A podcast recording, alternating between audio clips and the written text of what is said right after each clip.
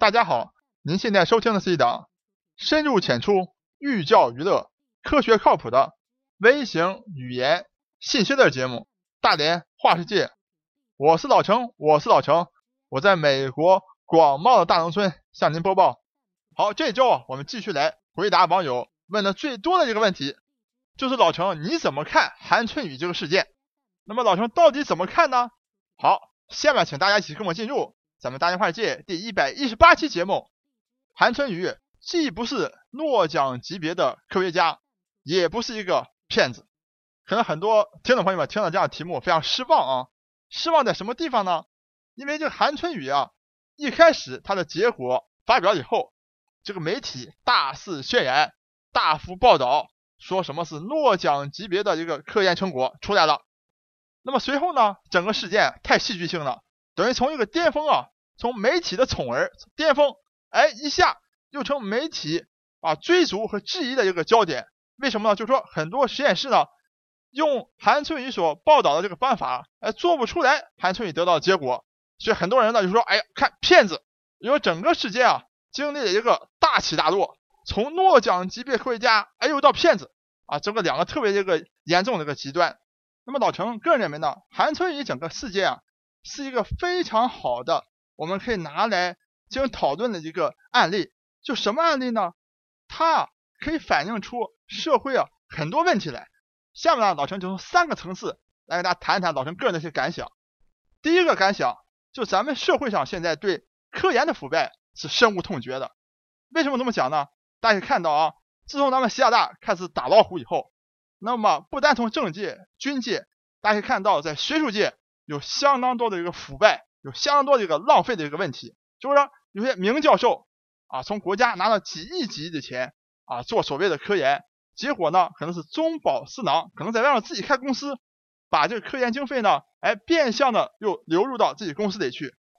有很多不堪文问的一些情况发生。所以到社会的感觉就是说呢，整个大学里面这么纯洁象牙塔里面做科研的人啊，现在也变得如此的这个金钱化，就给大家感受非常差。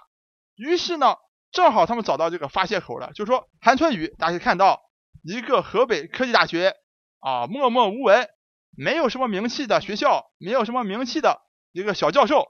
从来没有在国家拿过大的一些基金啊。同样通过他默默的努力啊，也能够发表重量级的科研论文，而且还号称是诺奖级别的一个论文，就自然而然的这样的一个故事啊，是非常能够迎合那些对学术腐败啊、垄断国家经费这样一些现象的一些人的的痛恨的这么一个发泄口，特别希望。大力的宣传或者抬高韩春雨的整个一个学术的这个地位或成就，从而呢能够等于是树立一种榜样，或树立一种你看小教授孟文文没拿多少钱一样可以出成果这样一种状态。所以呢，老师在这里非常明确的告诉大家，那么整个韩春雨，咱们先假设他的这个结果啊都是没有问题的，根本没有造假。在这种情况之下，对他的很多赞扬，对他整个文章的一些高度的这个拔高。都是不切实际的啊！也正是因为有这个不切实际的拔高，所以才引到了老陈第二点要谈到的啊，第二个层次就是正确的理解学术的成果。咱们呢现在啊，抛开所有的身份和背景啊，就不谈韩春雨到底是是不是河北科技大学的，或者是不是一个默默无闻的教授，咱们现在就谈他的这个所谓的科研成果。他发现了这一种新的能够编译哺乳动物。基因序列的这样一种新的办法，到底是不是所谓啊诺奖级别，或者是所谓特别轰动性的啊？等于打破国际上对所谓啊基因编译的一种垄断，等于咱们的这个自主创新啊达到了新高峰，有没有这样一种成就？老陈可以在这里啊非常明确告诉大家，并没有。即使他的这个实验是可重复的，即使结果都是对的啊，完全没有。虽然老陈告诉大家没有，但是老陈明确说啊。老陈个人认为没有，并不代表老陈说韩春雨整个实验呢不重要，或者他这个文章呢不好。他的文章呢确实是提供了一种新的编译哺乳动物这个基因的一种办法。老老陈个人认为呢，这个结果这个发现呢是相当不错的啊，但是这个级别绝对没有到前面大家吹嘘的这么高。下面老师给大家详细解释一下为什么是这样一个情况。之所以之前有人吹嘘韩春雨整个这个发现呢是一个诺奖级别的发现，是因为啊，最近这些年啊，对哺乳动物基因编译是非常火的啊。如果谁能够发现编译哺乳动物基因的好办法，那是不得了的一个发现。为什么？大家可以想象，因为很多疾病是由于一些基因的一些变异啊所造成的。那么，如果你能够啊很早期就修改基因呢，就可以把这个疾病治愈的。那么更有可能呢，像我们科幻小说里面，像我们浪漫主义想象那些啊，能够飞的鱼，或者是能够潜水的鸟，或者是怎么样啊，像。把我们人类啊做出啊三头六臂来，都是可以通过改造基因啊可能够能够完成的。所以整个对哺乳动物基因的编译呢是非常火的啊。那么这些年呢最火的一个技术是所谓的 CRISPR 这种哺乳动物的基因编译工具，它呢等于说提供了或者说开创了将来能够应用在农业特别是基因治疗这个领域内，目前为止最好的一种。基因编辑工具，所以呢，很多人预测这个 CRISPR 这种基因编辑工具呢，可能将来是一定会获得诺贝尔奖的。那么，当韩春雨这个论文发表以后，韩春雨呢是找到了 CRISPR 这个编译基因技术以外的另外一种途径，它的这种途径呢也能够编译哺乳动物，所以有的人呢就把他的这个发现和这个 CRISPR 这种编译技术呢啊进行了等于是一种。连接也好，或比较也好，甚至有人讲韩春雨变法比 CRISPR 更好啊。那么既然 CRISPR 是一个诺奖级别的一个技术，那么显然韩春雨这个研究啊也一定是诺奖级别的。那么老陈呢可以非常清楚告诉大家，就韩春雨现在发表的文章来看呢，他的这个基因编辑技术呢，确实是在 CRISPR 以外提供另外一种方法，但是老陈个人是看不出来。他的这个办法呢，比 CRISPR 是更好的，因为不同的办法呢，当然有不同办法的优点和劣势。那么现在就老陈个人的对文章的一个解读来看呢，这个韩春雨的办法呢，在未来医疗领域的这个应用呢，肯定是没有 CRISPR 好用的。为什么呢？因为 CRISPR 用的是啊所谓的 RNA 加这个蛋白的两种一种组合，这两种东西呢，RNA 和蛋白呢，在体内呢。是特别容易被清除掉的，比如说它这个进行基因编以后啊，等于对全身对其他部位的这个副作用应该是相当小的，就是说很快就被清除掉了。所以我们也看到，像 FDA 呢也是批准了好几个关于使用这个小 RNA 来做治疗的这些临三期临床了已经啊，就是说已经非常接近，如果三期临床效果好的话，就可能上市的一些治疗方案的。那么韩春雨这个办法呢？它是用了 ssDNA 作为来啊引导的，那么 ssDNA 呢很有可能在体内啊长期存在，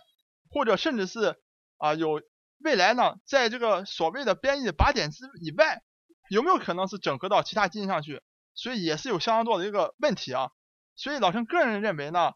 就目前的从他文章的这个结论来看呢，至少在医疗这个领域的这个应用呢，恐怕是。或者说一定是没有 CRISPR 这么方便或者说这么广泛的。当然，老陈还是要再次强调一下啊，那么韩春雨这个结果呢，还是找到了 CRISPR 以外的一种编译哺乳动物基因的这么一种办法，那本身呢是非常好的。好，以上呢就是第二个层次，也就是说对于整个科研结果你一个理性的解读，就怎么去看待这个科研结果，一定要是非常客观的，从科研结果出发的，而不能包含任何你这个作者是谁啊，他到底是不是名专家。或著名学者，还是一个一般学校的小教授，默默无闻是不应该的，而是非常客观的，是从他的这个结果来入手的。最后第三个层次呢，老陈要谈这个学术造假的问题。那么，当很多这个实验室这个宣称呢是无法重复韩春雨整个这个方法的时候呢，啊，很多这个新闻媒体啊又开始了啊，本来就他们炒作啊，所谓韩春雨这个结果，所谓默默无闻的小教授做出了诺奖级别的。这样一个科研成果，就本来就他们炒作的，结果人家重复出来以后呢，他们又在炒作，说这个是不是学术造假啊？说韩春雨是骗子啊？就给咱们听众朋友们造成很多困扰。那么到今天为止，就老陈录节目的时候，整个韩春雨这个事件没有一个明确的答复，到底也没有，因为没有一个权威机构说我重复出来了啊，只光听说很多人说我重复不出来，然后韩春雨呢自己就说我能重复出来，啊，也有其他人重复出来了，但就没有指明是谁，也没有人一个人教授来站出来说我确实重复了。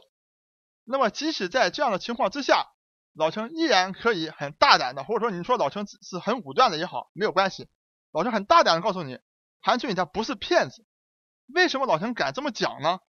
因为啊，虽然说这些年大家可以看到全球性的啊，不是说中国有学生或者老教授也好啊，学术造假啊，论文造假，结果造假的，全球，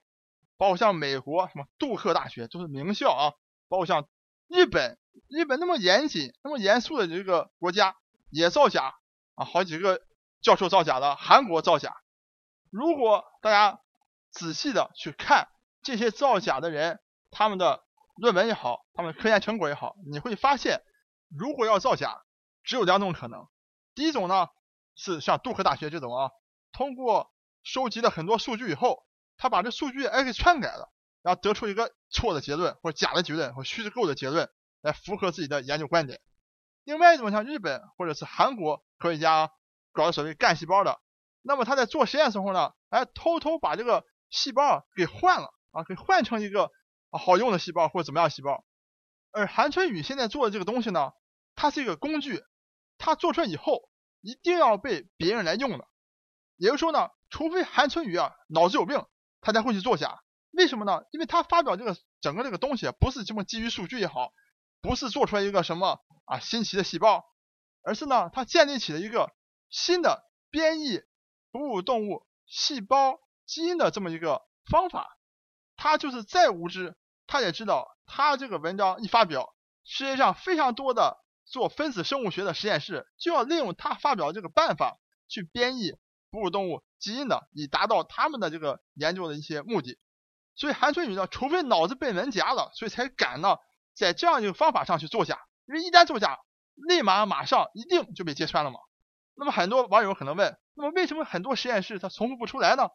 原因其实也非常简单，如果很容易重复出来的，早就被人发现了。因为韩春雨做这个东西啊，他整个这个理念早在七八年以前就别的实验室就做了。那么别的实验室呢，必须是在高温的情况之下才能完成。这次他呢是在三十七度就能完成，所以他一定呢是有很多细节小的方面能够来影响整个实验的结果。所以这是为什么七八年前就概念就有。别的实验室一直都做不出来，就放弃不研究了。而他呢，还在不断的摸索、摸索、摸索。哎，可能有一天突然巧了，在这种情况之下，哎，就做成了。而且老陈告诉大家啊，他的所谓方法，并不是所谓的什么创新啊，什么有多么高深的高科技啊，或者说需要多么高的智商啊。他这就好像是你做菜，今天呢做出一道菜，觉得哎呀，这个菜做的这么嫩啊，这么鲜美。你明天再做的时候，哎，怎么突然做不出来了？可能盐放多了，火候不够啊。然后你就不停的去摸索，到底是这个炉温是多少，炒菜炒多多长时间，放多少盐，甚至这个原材料啊，这个菜是早晨摘的呢，还是晚上摘的呢，才能使用这个口感呢？老陈几乎啊可以是铁口直断，就韩春雨自己做这个实验，肯定也有非常多次是不成功的，或者成功的几率也非常小。但是只要有一次成功了，有两次成功了，他能够发现这个方法，把它发表出来，都是没有问题的。这就是老陈为什么敢在事实结果没有完全清楚之下，能够大胆的，能够不怕打脸的，能够来讲。老陈个人认为，韩春雨他不是骗子。好，那么关于韩春雨整个事件呢，老陈从三个层次为大家谈一谈老陈个人的观点和想法，希望大家喜欢。我是老陈，我是老陈，我在美国广袤大农村向您播报。本节目一切观点均属个人观点。